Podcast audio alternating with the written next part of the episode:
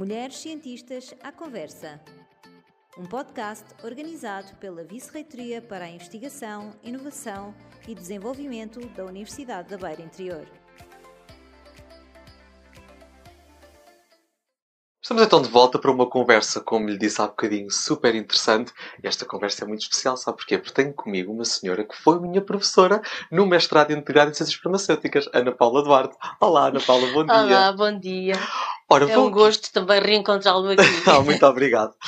Ah, na verdade, a Ana Paula tem aqui um percurso na ciência que é muito rico e absolutamente notável. Gostava que começasse por nos explicar um bocadinho do seu projeto científico. O que é que está a fazer atualmente?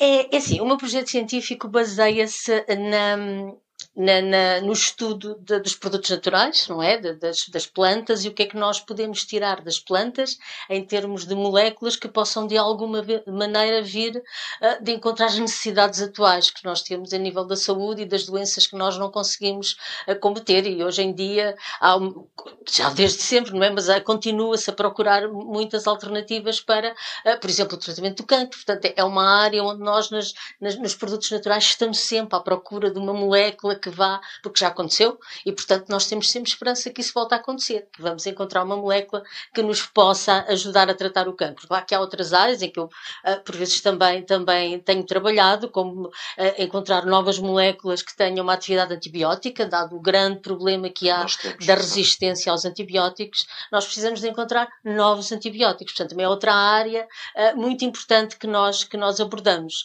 Ainda há outra área que cada vez está a ser mais Então. premente, que é a Alzheimer.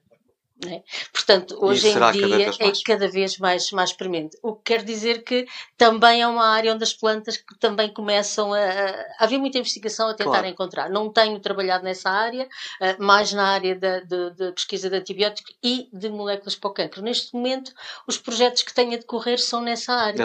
Tenho, tenho, por exemplo, um projeto de doutoramento de um aluno muito engraçado, que é em, em colaboração com, ah, com outra colega daqui e com uma universidade francesa, no âmbito da nossa UNITA, ah, que é, é nas- nos resíduos das vinhas, tentar encontrar uma molécula que tenha atividade anticancerígena. Muito interessante.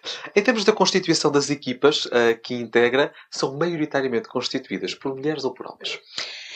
É assim, nesta, por exemplo, nesta equipa até está bastante equilibrada. A sério? É, porque o, o- o estudante de doutoramento que está a fazer é um estudante, o que não é muito normal na área da certo, saúde. é que eu perguntei. Sim, precisamente. O colega eh, co-orientador de França também é eh, do género masculino, a colega daqui também é co-orientadora, já é também do género feminino. Muito equilibrado. Normalmente, hum, a maioria são, são mulheres, porque na área da saúde é mais fácil. Então, na nossa área das ciências farmacêuticas, como sabe, Sem dúvida, é sempre maioritariamente a maioria. Eu, quando falo nos, nos meus alunos, é engraçado que eu até digo as minhas alunas. Pois, porque de facto o curso era quase só raparigas, é verdade. É fácil, ah, de algum modo, atrairmos raparigas para a ciência. Porque uma questão é tirarmos o curso, e eu vi isso na, na- da Uhum. minha experiência, do meu ano, em que de facto concluímos o curso, mas aqueles que seguiram a carreira científica foram muito poucos. E por isso eu Sim. pergunto-lhe se é fácil nós atrairmos para a ciência raparigas. É, é assim, eu não tenho a noção que seja difícil, mas é como digo, também existem mais raparigas e, portanto, é, é natural que haja, que seja fácil haver mais raparigas a ir para, a- para a ciência. Uhum. Eu, pessoalmente, não tenho tido esse, essa noção de que é difícil. E é fácil fazer ciência em Portugal. Temos as condições ah, adequadas para podermos. Não, não temos, não temos. Ah, temos eh, o costume, sempre a falta de, de financiamento é sempre muito pouco para aquilo que nós queremos fazer. Claro. Ah, os investigadores jovens têm aquela grande dificuldade que ou não conseguem bolsa, mesmo que queiram seguir a carreira de investigação, ah, não conseguem bolsa, ou mesmo que consigam, é aquela instabilidade, depois acaba a bolsa, o que é que E vou agora? fazer?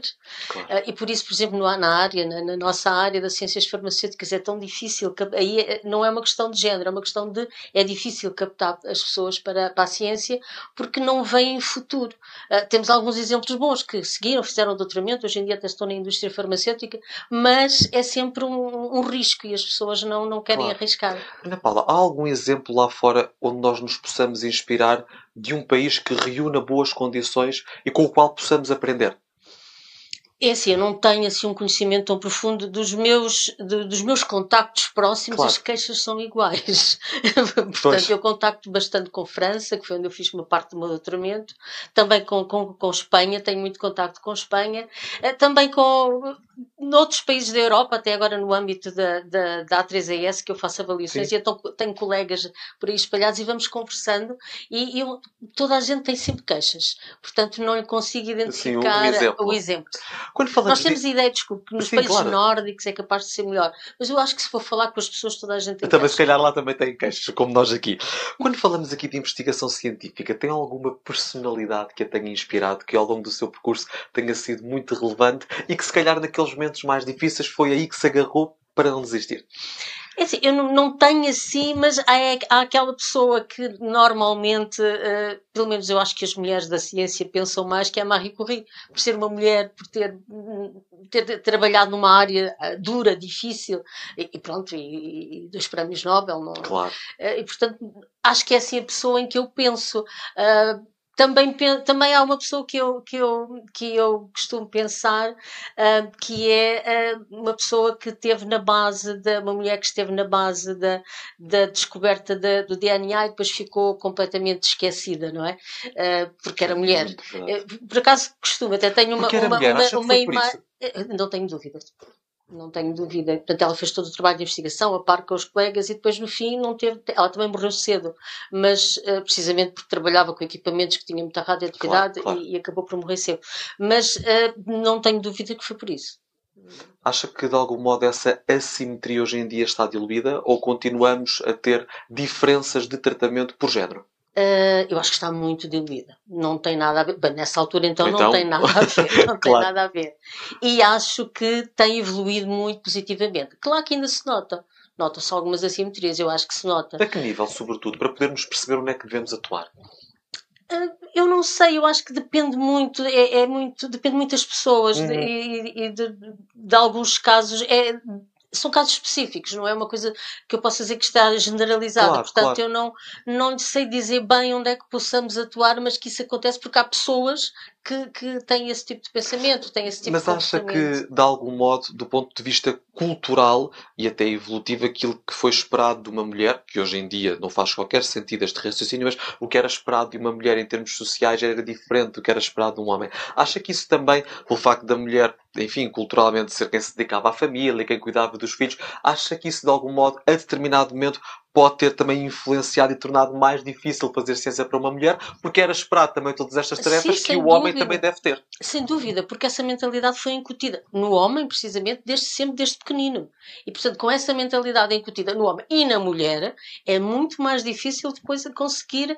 Por isso é que eu acho que agora já vai sendo diferente, porque os jovens já têm outra mentalidade. Alguns.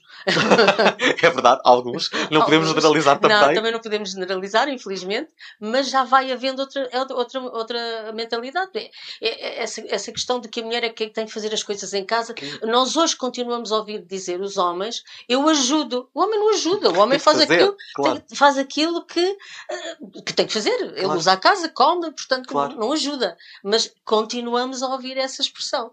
É eu acho que é perfeitamente ridícula. Talvez está aí também um ponto onde podemos atuar, não é?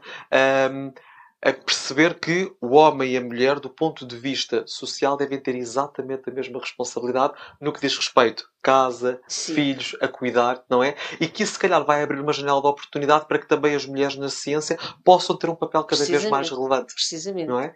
Falando aqui de papel relevante, e hum, a Ana Paula hum, comunica de forma muito, muito assertiva e muito correta, na minha opinião, e por isso não resisto a perguntar disso. Qual a importância da comunicação Uh, no desenvolvimento científico. Porque uma coisa é nós progredirmos cientificamente, outra coisa é sermos capazes de comunicar aquilo que nós descobrimos sim, ou, ou, a evolução. Qual a importância da comunicação a este Isso nível? é muito importante, já porque uma grande parte das pessoas que fazem ciência não são capazes de comunicar ciência, não estou a dizer que eu, que eu sou, não são capazes de mas é, comunicar, é, mas é. comunicar a ciência para as pessoas que não estão dentro da ciência. E nós, quando estamos a comunicar a ciência, temos que chegar a todos. E é importante que cheguemos a todos. Até mesmo quem não tem uh, conhecimento científico sim, de base, Sim, é? isso é o importante. Porque quem tem conhecimento científico de base, na mesma área, é óbvio que percebe. Em áreas diferentes já não é tão fácil, já é mais difícil lá chegar. Mas nós temos que chegar às pessoas que não têm conhecimento científico. As pessoas, a comunidade, a sociedade precisa de perceber o que é que os cientistas andam a fazer. O que é que nós, os investigadores e os professores que estamos nas, nas, universidades, nos institutos de investigação, o que é que estamos a fazer? O que é que estamos a fazer em prol de uma eventual melhoria da, da saúde ou de outra coisa qualquer, de outra área da, da ciência? Até porque sejamos pragmáticos, claro. nós somos financiados pelo, pelo, pelos fundos públicos. Portanto, as pessoas precisam de saber claro o que é que é gasto e se é bem gasto e, e o que é que estamos a fazer. Portanto, claro. eu acho que as pessoas têm que perceber o que é que nós estamos a fazer. Mas não é só dizer de uma maneira que a pessoa fica sem perceber nada. Claro. Tem que se conseguir lá chegar. E, e, não é fácil, realmente. É muito, é muito difícil. Uh, eu, eu própria tenho essa dificuldade, faço um esforço quando vou, eu hoje, uh, nos últimos tempos, tenho feito algumas apresentações, mesmo aqui na, na, região, para, para outros públicos, claro. e não é fácil nós, quando estamos a, a, a, preparar, termos essa noção do que é que estamos a dizer. não é, é alguém que estamos tão por dentro. Porque sem querer estamos a dizer uma palavra que ninguém sabe o que estamos a falar. Certo.